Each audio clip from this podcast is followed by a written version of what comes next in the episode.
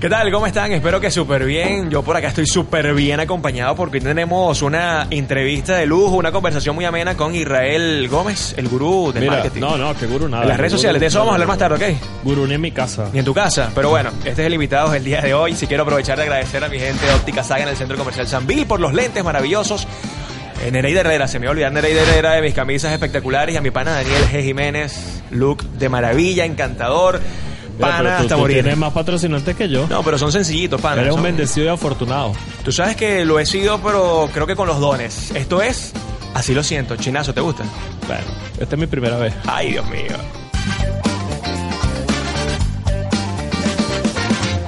Bueno, señores, estamos listos. Israel, bienvenido a No, vale, lo gracias. siento. De ¿Cómo está mi es mi pana? primera vez en serio. Es primera vez que grabo un podcast. Entonces estoy muy emocionado porque ni siquiera conocía bien el formato. Viste, no, esto es una conversación relajada, amena y además que yo sé que todo el mundo quiere conocer un poco más de Israel Gómez porque justamente comenzando con eso, Israel, te odian y te aman a la vez. Es, es como una mezcla, es como una simbiosis.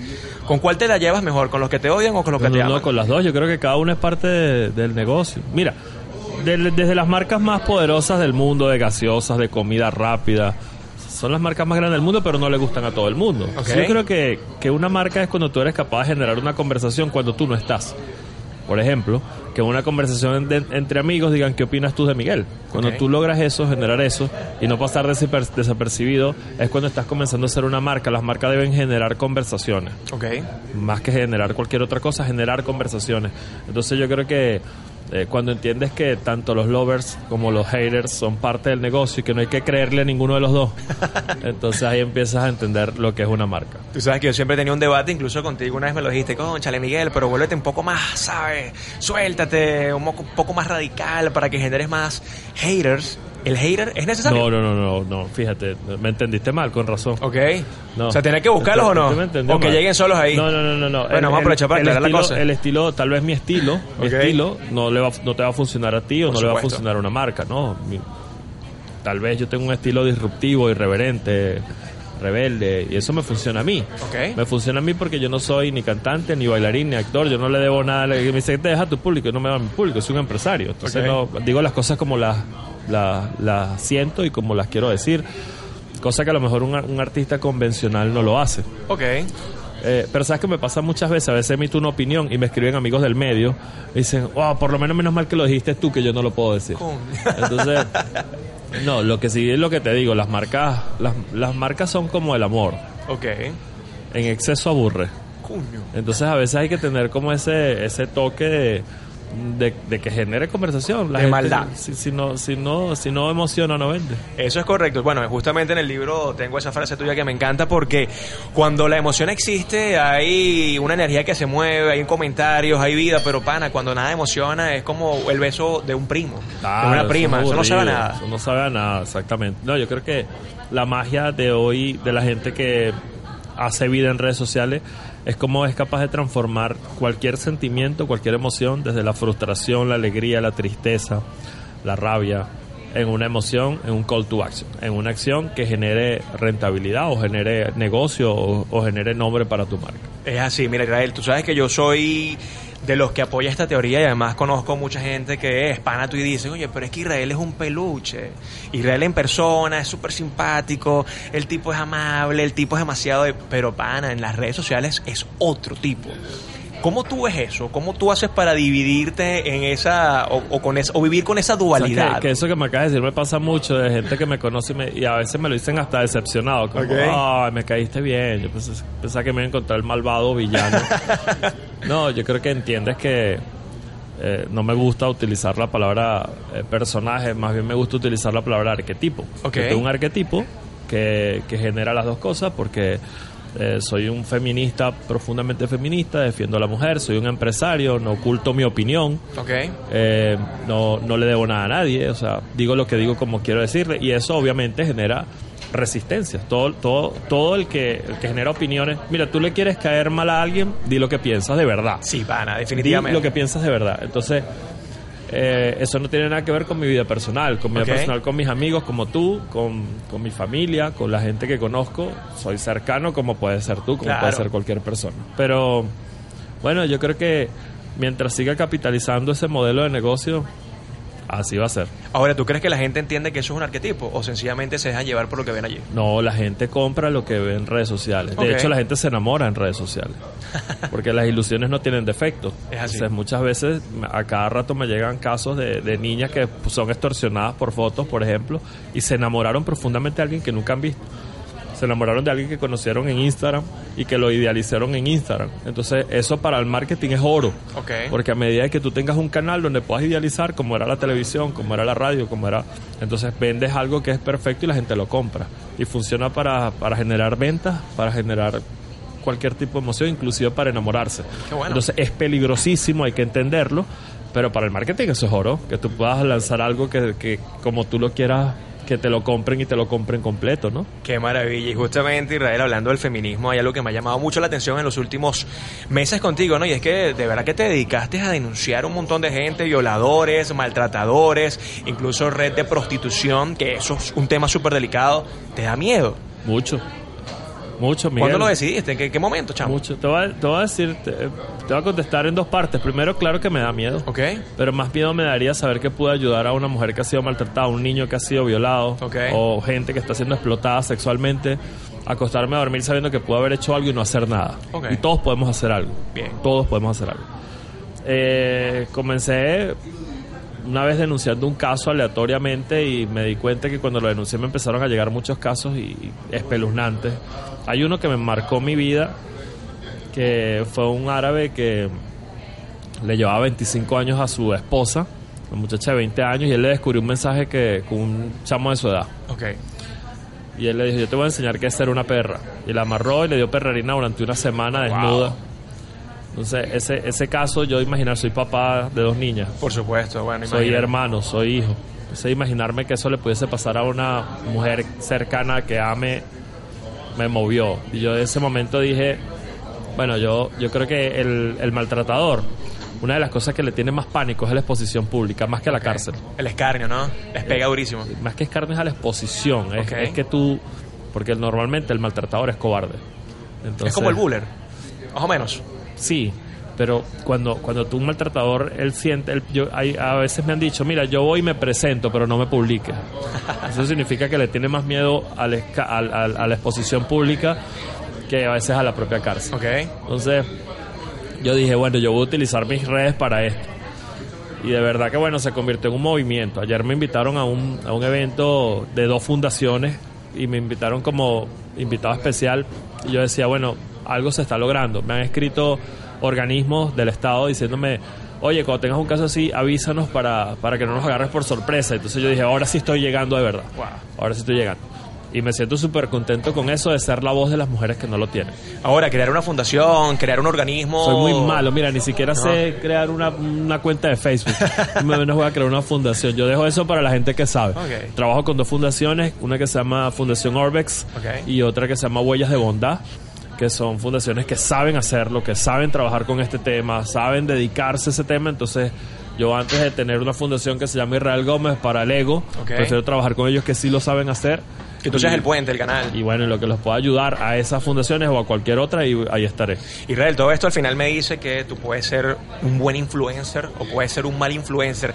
Ese concepto que al final todo el mundo lo lleva, que cualquiera que tenga cierta cantidad de seguidores es un influencer, ¿cómo lo ves tú? Porque, pana, yo, me estoy, yo estoy cansado de ver gente con un montón de seguidores, millones de seguidores, pero al final, desde mi punto de vista, veo que lo que están haciendo lo que hace es como fomentar los antivalores, generar incluso una influencia de algo que, desde mi perspectiva, no es lo adecuado. ¿Cómo hace uno para distinguir qué es bueno y qué es malo en las redes sociales? Bueno, pri- primero, como tú lo acabas de decir, siempre es una visión súper personal. Por supuesto. Lo que tú creas que esté bien o esté mal. El hecho de que tengas muchos seguidores no te convierte en un influencer. ok. Te convierte en influen- influencer es precisamente el impacto que puedas tener sobre una, como- una comunidad, sea de una persona, de 10, de 100 o de 500. Que si los seguidores son importantes, claro que son importantes, porque no es lo mismo que tú generes un trabajo comunicando para mil personas a para 10 millones de personas. Obviamente tiene que ser un mix Claro. de, la influencia y la llegada que tengas y de tu audiencia que tengas además.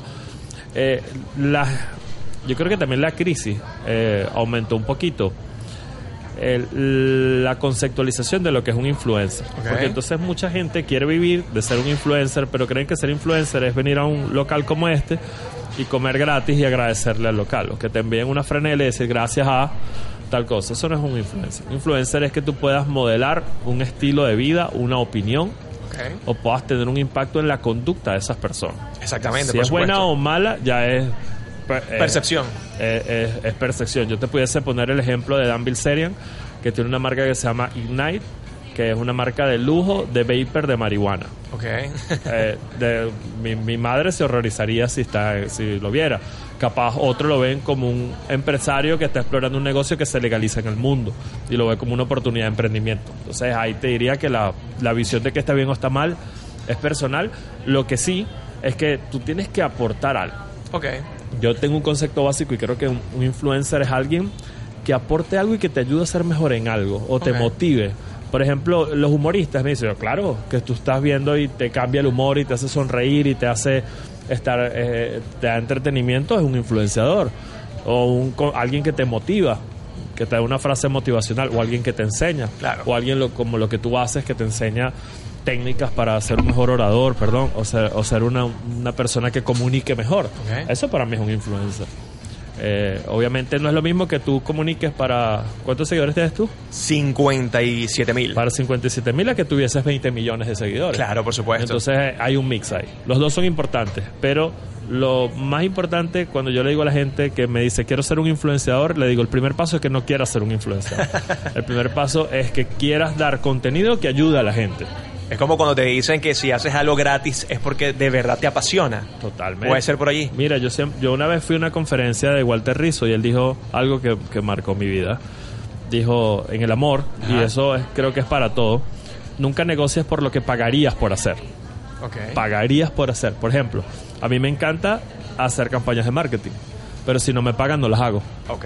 Pero yo pagaría por dar conferencias. Es algo que me apasiona profundamente y, y me encanta. Si tú me invitas mañana a una conferencia donde yo tenga que pagar por asistir, lo voy a hacer.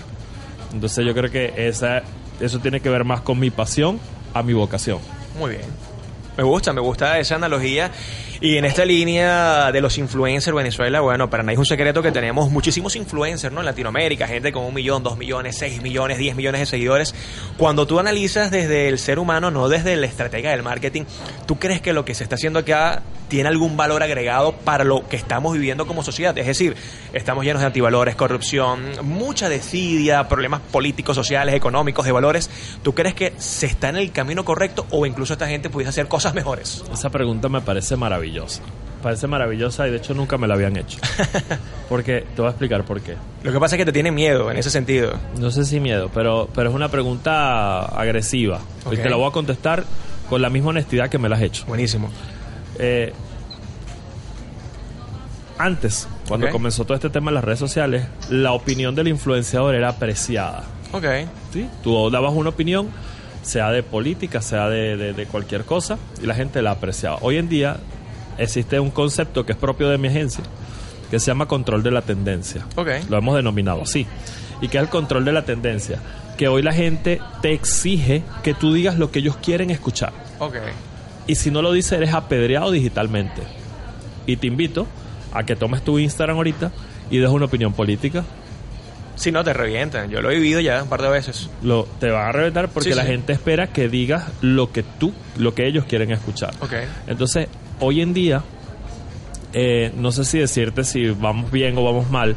Lo que sí te quiero decir es que valoro profundamente los influenciadores o la gente que hace vida en redes sociales que tienen criterio propio. Ok. Hoy en día tener criterio propio se ha vuelto el valor más, digamos, valioso de comunicar en las redes sociales. Que tú opines algo y lo digas y lo puedas defender con argumentos y no te dé miedo lo que te vaya a pasar con la gente. Ok. Y sabes de lo que te estoy hablando. Sí, no, por supuesto. Es, es- es- es- es, digamos, una de las cosas que, que yo pienso que debe tener más, fuer- más fortaleza y cuando me encuentro con gente que asesoro, con empresarios, con, con marcas, con emprendedores, con políticos, le digo, si estás dispuesto a mantener tu criterio, con mucho gusto vamos a trabajar. Si no, Porque ya es que si no vas a hacer un control de la tendencia y te vas a convertir en, en- en lo que la gente quiere que diga.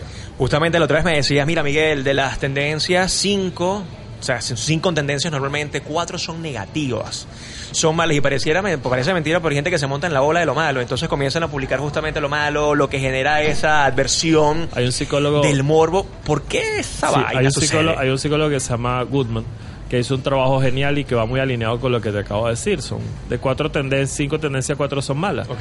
Y es que de las cinco emociones que tiene el ser humano, ¿cuáles son?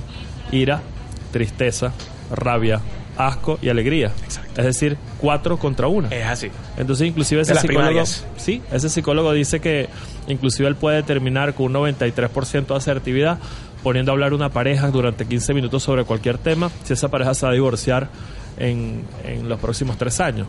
Y es que él dice que es capaz de entender que una relación tiene que tener 5 a 1, es decir, por cada emoción negativa tienes que tener 5 positivas Wow. para que una relación funcione. Funciona igual en las redes sociales. Entonces, la gente que consume contenido en las redes sociales, imagínate estar viendo, de cada cinco contenidos, cuatro son una mierda. ok. Entonces, obviamente, aumenta tu nivel de estrés, aumenta tu nivel de, de intolerancia, aumenta tu nivel de ira, porque te vas programando. Eso es como un computador que van entrando datos. Los datos que están entrando en ti son informaciones negativas, son informaciones que, que no son para nada buenas y te vas programando. Entonces yo creo que hoy en día las que dicen información positiva tienen que tener criterio. Ok. Y sobre todo, creo que confrontar, ¿no? Porque al final, yo lo vivo, bueno, yo trabajo con comunicación y tú te fajas haciendo un post maravilloso y aquí están las herramientas, las técnicas pan y no genera tanto engagement como cuando, por ejemplo, hago una crítica a Guaidó, que lo he hecho a nivel profesional en su oratoria. Bueno, le falta, ah, pero es que todo, nube negra, enchufado. Y tú dices, wow, qué increíble. Cuando tú te fajas y te dedicas a hacer contenido de calidad, la gente no lo aprecia, pero basta y sobra que le lances a otra persona, basta y sobra que le digas, bueno, que no me gusta lo que tú dices por esto y por esto y por esto. Y el engagement es brutal. El odio es un motivador más fuerte que el amor.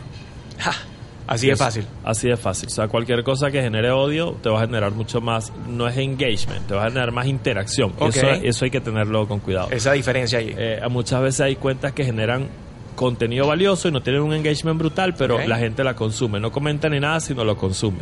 Ahora, la gente interactúa es cuando hay polémica. Me parece muy bien. Tú sabes que yo soy de los que está quizás en la acera de enfrente, que a veces es muy aburrida, es muy fresa, pero quiero saber tu opinión acerca de eso. ¿De tu Lo- cuenta? Sí, no, no, no más allá de mi Ah. cuenta. No, no, el, el ego no lo tengo tan grande así para que tú me hagas aquí un análisis de mi cuenta.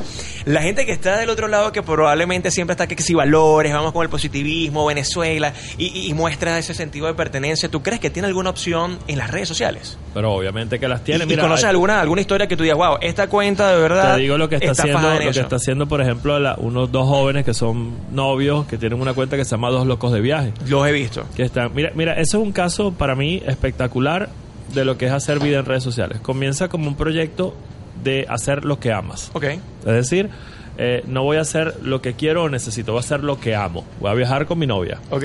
Comenzaron a viajar y comenzaron a, a generar noticias positivas. Los lugares más bellos de Venezuela. Ellos pagándose todo, financiando sus viajes, solamente mostrando a una audiencia pequeña este, cuáles eran los lugares más bellos de Venezuela. Yo veo la cuenta, me pareció maravillosa, la publiqué en mi cuenta, ganaron como 20, 25 mil seguidores con un post, Qué bueno. pero precisamente la gente compró esa idea del positivismo. Y ahora lo, cap- lo capitalizan, lo monetizan con una conversión, que en redes sociales se llama conversión, de capitalizar ese negocio que vienen haciendo de lo que le apasionan en una agencia de viaje. Entonces, mira, tienen como toda la, la historia completa, ¿no? Es alguien que hacen bien en redes sociales, comenzando a hacer lo que aman, luego generan una audiencia para luego venderles algo. Interesante. Y yo creo que ese es el camino. Primero, crear una audiencia para luego venderle algo y no al revés. Cuando comienzas al revés, estás haciendo publicidad y la gente se cansó de eso. La gente se asquea, es como esa frase que me gusta mucho, ¿no? Que sería eso. No vendas, haz que te compren. Que te El tema está en que hay que generar la necesidad y lamentablemente la gente tiene mucha, creo que tiene poca paciencia en estos tiempos porque es lo que tú dices, mira, vale, ser influencer es estar chévere, pongo unas fotos en traje de baño o comienzo a hablar de mal de todo el mundo y ojo, hay cuentas que tienen éxito así, ¿no? Claro, que también las he visto. Hay que ver qué tipo de éxito tiene y qué tanto generas como, como negocio para eso, ¿no? Ahora bien, Israel, luego de todo esto maravilloso, eh, de maletín a- al chico malo, a pelo pintado, tatuajes, todo lo que tú escribes en, en Instagram, que me parece que además es, es brutal. ¿Cómo fue eso? Bueno. ¿Alguna vez te lo imaginaste? Porque a mí siempre me llama no, eso poderosísimamente la atención. que me voy a estar imaginando nada. No, se te miento. Entonces te digo que me lo imaginé. Vengo de una industria súper formal, que es la industria farmacéutica. Claro. Pero un día me desperté. Yo tenía un trabajo soñado. Miguel, soñado, soñado. Ganaba mucha plata, viajaba por el mundo. Era un ejecutivo de la industria farmacéutica, manejaba 11 países en América Latina. Ok. Entré, entré en el cargo más bajo, pero ahí hice carrera y salí a los 10 años. A los 10 años era director de marketing operativo internacional de esa empresa. Pero un día me desperté y dije, yo necesito eh, tener un trabajo que tenga tres cosas. Ok. Solamente tres. Y las escribí. Que me pueda despertar a la hora que me diera la gana. Una, muy buena. Que me pueda vestir como me diera la gana. Excelente. y que mis hijos supieran lo que hizo su papá, pero que nadie se los cuente, sino que lo leyeran en Google. Qué maravilla. Entonces, en base a esas tres cosas que anoté, fundé mi agencia. Ok. Que al año quebré. pero no me rendí. Ok. Y entonces ese- eso no, no, no me gusta ponerme como un caso de, de motivación y de éxito, pero creo que todas las veces que, que he hecho algo que ha tenido éxito en mi vida ha sido por resistir y por persistir.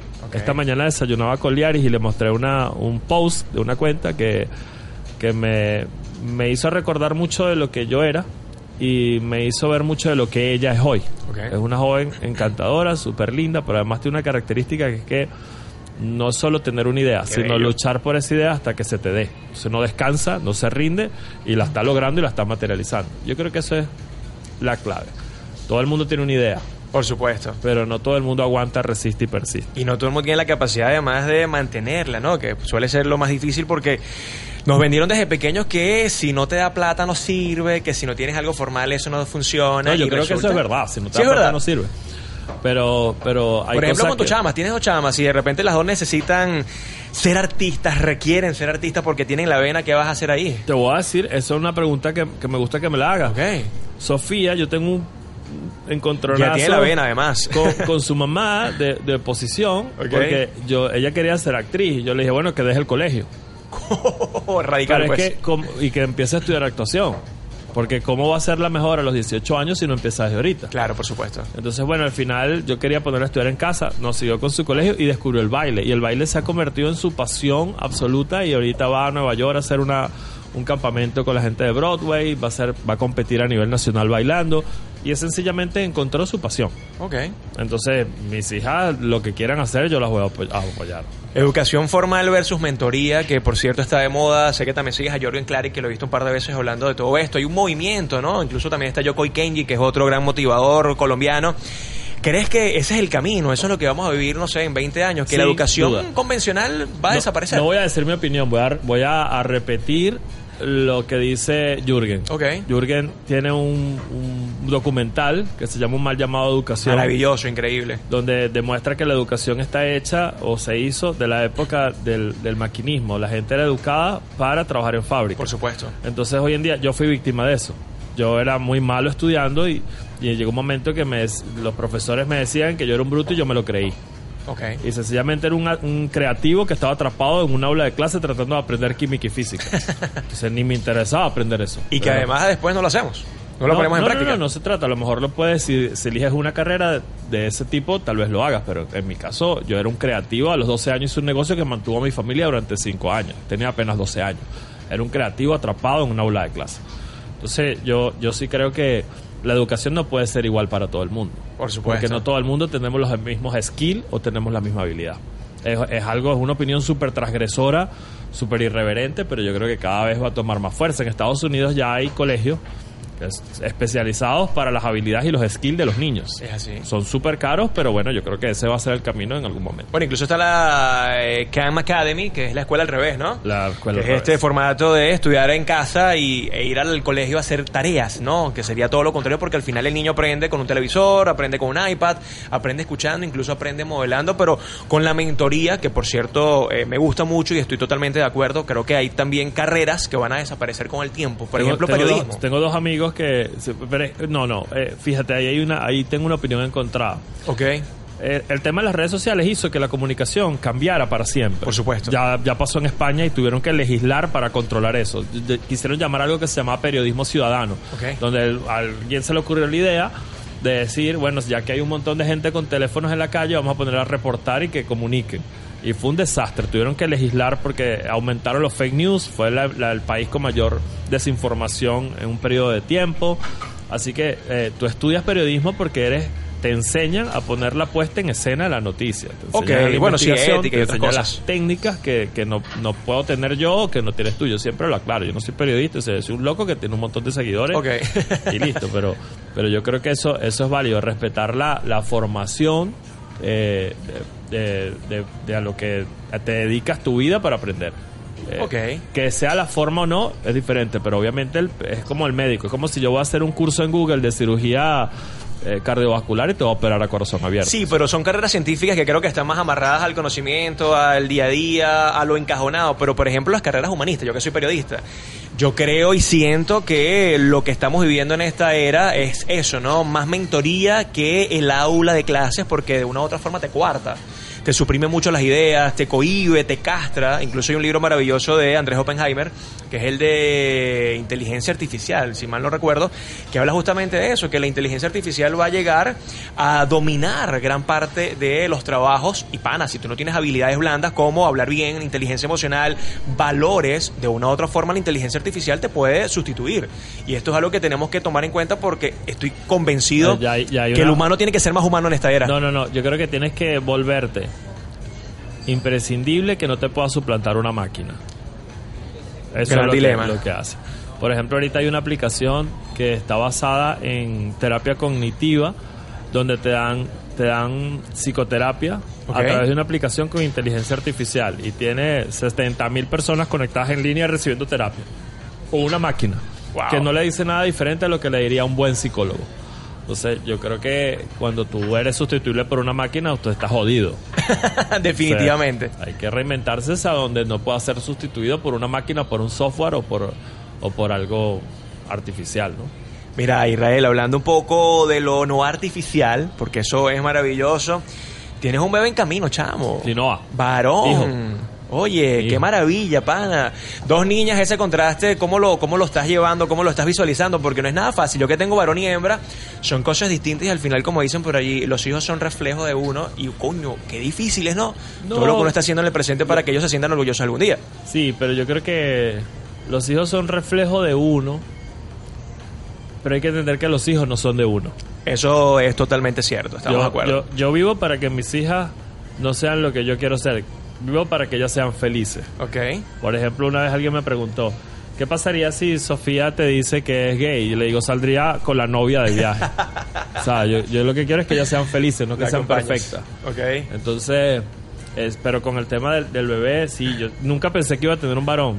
Estaba programado para tener puras niñas. Tú sabes que dicen que los hombres que tienen solamente mujeres tienen genes más fuertes, ¿no? Bueno, lo que sí que hoy desperté emocionado, pues dije, "Oh, por fin tengo un heredero para mis motos. Qué maravilla. Porque, porque creo que el varón funciona diferente. Estoy súper emocionado y feliz con, con Noah. Y, y sobre todo que a mí me encanta ese tema de ser papá, Miguel. ¿Sabes? Se te ve, se te nota. ¿Sabes? Tú eres un papá que, por Es lo que cierto, es eso que también la gente ve en redes sociales, ¿no? De repente te ven así súper duro, rígido, el tipo es malo, el tipo habla... Pana, pero tú como papá eres excelente y además eres un papá cercano. Bueno, pero es que eso no lo tiene todo el mundo, ¿no? Te tiene que gustar, como todo. pues. Me encanta ser papá presente, me encanta estar con mis hijas. Creo que, que Noah también va, va a despertarme esa parte de padre que no conocía, porque las niñas siempre, las niñas son diferentes. Sí, totalmente. Ah, y, y- y también son muy del papá. Las niñas son muy del papá. Entonces, pero yo creo que mientras yo esté disfrutando esa parte y yo vea a mis hijas felices, yo soy feliz. Pasan 20 años, o sea, estamos como en 2050 más o menos. Eso que has hecho hasta ahora te hace sentir bien, orgulloso. Estás tranquilo, relajado. Mira, yo, yo creo que todo lo que haga que pueda trascender, Ok. Miguel, que tú mañana mueras y, y la gente no te olvide. Hay algo que yo siempre quise hacer. Yo, yo todas las cosas que quiero hacer las quiero hacer para trascender. ¿Y sabes qué significa trascender para mí? Que inclusive tus enemigos no puedan contar su historia sin contar la tuya. Y eso yo creo que está pasando. Y eso, por supuesto, marca un hito, ¿no? Claro. Que es lo que creo que lograste con este marketing O sea, transgresor, te- te- directo, te- frontal. Te digo, te digo, tal vez sonará algo egocéntrico, pero te lo digo con brutal honestidad. Yo no creo que nadie pueda hablar de marketing digital o de marca personal en redes sociales sin nombrarme, te guste o no. Ok. Entonces eso se llama trascender. Si mañana, imagínate que por cosas de la vida Instagram muere, muere Twitter, muere Facebook, ¿qué va a pasar con este gentío que está en las redes sociales incluyéndote? No, pero es que yo, mi- mis redes sociales son una catarsis. Mis redes sociales no son mi... Yo, yo soy un empresario que tengo una agencia de comunicación integral donde hacemos comunicación para empresarios, para políticos en América Latina, para, o sea, las redes sociales obviamente mantienen una una, una audiencia ahí donde tú puedes vender tu trabajo. Pero es que es como, yo siempre pongo un ejemplo de un periodista que se llama Nelson Bocaranda. sí, dime en qué emisora ha trabajado Nelson. No me lo vas a poder decir porque da igual. Donde el tipo esté lo vamos a escuchar. Claro. Entonces su marca personal es tan poderosa que no importa el dial donde esté, la gente escucha a Nelson Bocaranda.